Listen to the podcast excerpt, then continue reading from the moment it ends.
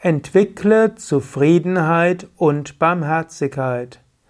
Kommentar zum Viveka Chudamani 82. Vers. Shankara schreibt Mokshasya kankshaya divaitavasti tyajati dhurat vishayan vishamyata piyushavatoshadayakshama Prashanti Dantir Bhajanitya Wenn du tatsächlich nach Befreiung verlangst, halte dich von den Sinnesobjekten wie von Gift fern.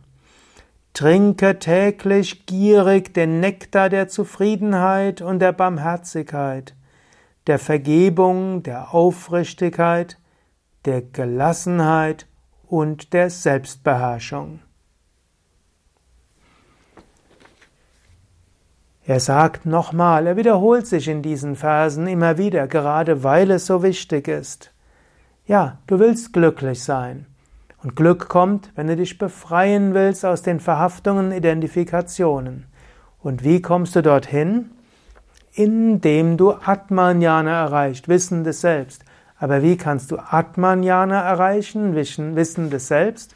Du kannst Atmanjana erreichen, indem du Tugenden kultivierst.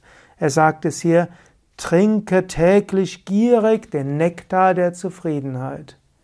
Zufriedenheit entwickeln ist wie ein Nektar. Schöne Dinge geschehen, manchmal auch nicht. Sei zufrieden, aber auch Barmherzigkeit. Teile das, was du hast, mit anderen. Wenn du etwas Schönes hast, gib anderen davon ab.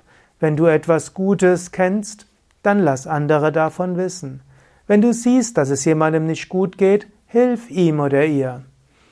Liebe deinen Nächsten wie dich selbst, liebe deinen Nächsten als dich selbst. So ist eine große Aussage letztlich an der Bibel, wie es Jesus immer wieder gesagt hat. Oder auch ich und mein Vater sind eins. Du bist in mir, ich bin in dir.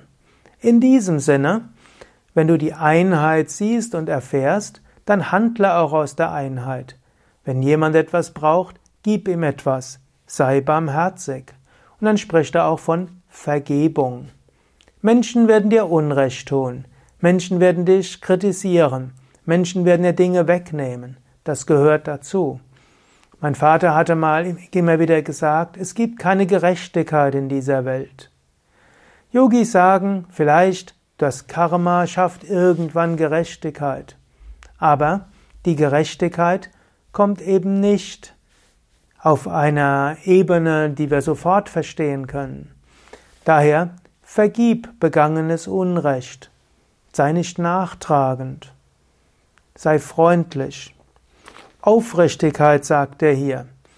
Strebe aufrichtig danach, Gutes zu tun, strebe aufrichtig danach, deine Pflicht zu tun, strebe aufrichtig danach auf dem spirituellen Weg Fortschritte zu machen.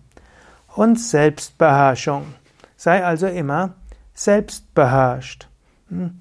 Über diese Selbstbeherrschung kommst du schließlich zur höchsten Verwirklichung.